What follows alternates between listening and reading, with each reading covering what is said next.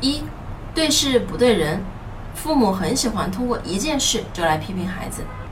见到长辈不打招呼就是没礼貌，这种批判性的语言是在告诉孩子，不按照父母说的做，你就是错的，让孩子没有明辨是非的能力，只会随波逐流，在意他人对自己的评价。二，被迫于父母威严下听话的孩子，会变得没有勇气去拒绝。遇到伤害时，只能忍气吞声。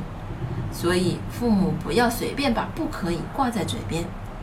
当你真的想说“不可以”的时候，请也一起说出“不可以”的理由，让孩子明白这样做是不对的，所以不去做，而不是迫于父母的压力。三，用心的观察孩子。